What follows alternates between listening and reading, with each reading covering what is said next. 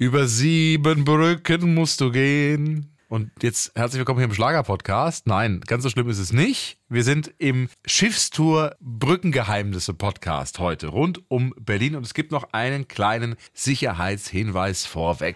Bei einigen Brücken da wäre das Stehen auf dem Oberdeck lebensgefährlich. Bitte bei allen Brückendurchfahrten Vorsicht, am besten Sie bleiben ganz gemütlich in Ihren Stühlen sitzen, dann kann nichts passieren. Dann kann es auch losgehen. 100% Berlin. Ein Podcast von RBB 888. Zusammen mit dem Berlin-Portal Berlin, ich liebe dir. Hier sind der erste Offizier Tim Koschwitz und die Kaloi. Kaloi? Was Die ist denn? Ka Kapitän, Leutn Leutnantin. Ach so, die, ach, die Kaloi heißt die Kaloi. Äh, Jana Schmidt. Und wir sind jetzt auf Schiffstour. Und zwar auf einer ganz besonderen Schiffstour heute, die besten Brückenstories unserer Stadt. Und am Ende verraten wir natürlich auch, hat Berlin wirklich mehr Brücken als Venedig? Und wir beginnen bei der Oberbaumbrücke. Ja, und der Frage, gibt es eigentlich auch eine Unterbaumbrücke? Wo es eine Oberbaumbrücke gibt, muss es eigentlich eine Unterbaumbrücke. Die Oberbaumbrücke kennen wir alle. Früher war hier eine Zollstation für Schiffe und nachts wurde der sogenannte Baum runtergelassen. Ein Stamm mit Eisennägeln drin. Wer zu spät kam, der blieb dann draußen und wurde manchmal auch von Piraten überfallen. Ja, die gab es auch hier in der Stadt. Aber gab es jetzt auch eine Unterbaumbrücke? Ja, im Regierungsviertel hat Brückenexperte Eckhard Thiemann mal dem RBB erzählt. Eine hölzerne Jochbrücke mit Klappen, damit die Schiffe durchfahren können. Die erhielt den Namen Unterbaum und führte hier im Zuge der Unterbaumstraße über die Spree. Die Brücke existiert nicht mehr. An der Stelle ist heute die Kronprinzenbrücke, aber die Unterbaumstraße, die gibt es noch. So, dann schippern wir mal weiter zur Rekordbrücke. Das ist die Jungfernbrücke in Mitte, denn sie ist die älteste noch erhaltene Brücke hier in der Stadt. Erbaut gegen 1688 als Holzbrücke, später dann neu gemacht mit Eisen. So, aber wo kommt denn jetzt eigentlich der Name her, Jungfernbrücke? Gibt verschiedene Erklärungen. Unsere Lieblingsgeschichte geht so: Nach einem alten Brauch musste die Braut vor der Hochzeit über die Brücke gehen und machten die Bohlen dieses Geräusch hier.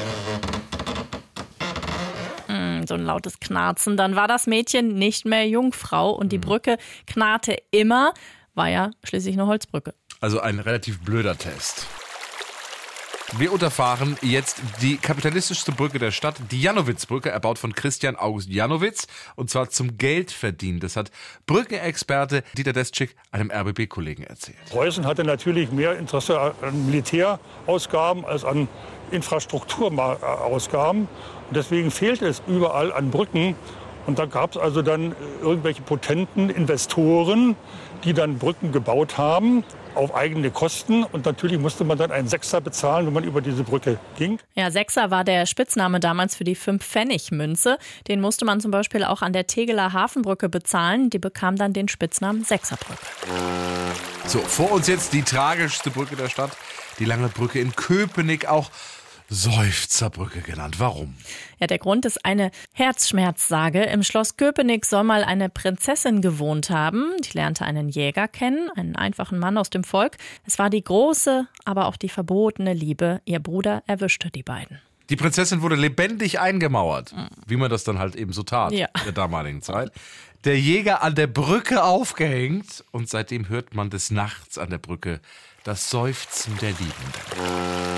So, so langsam geht unsere Brückentour auch schon wieder dem Ende entgegen. Wir schippern noch mal kurz die Avus hoch zum größten Brückenirrglauben. Und zwar, wie heißt die Brücke bei der Ausfahrt Spanische Allee, wo wir diesen Sound oft hören? Ja, die coolen Biker, die treffen sich wo auf der Spinnerbrücke? Falsch. In Wahrheit heißt die spanische Alleebrücke. Spinnerbrücke ist nur der Spitzname. So, und damit endet unsere Schiffstour auch schon. Als letztes noch die meistgestellte Brückenfrage.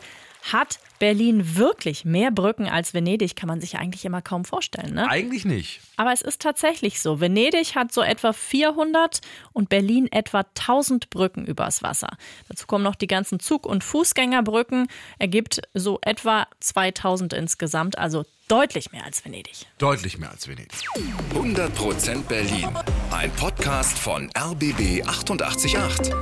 Zusammen mit dem Berlin-Portal Berlin, ich liebe dir.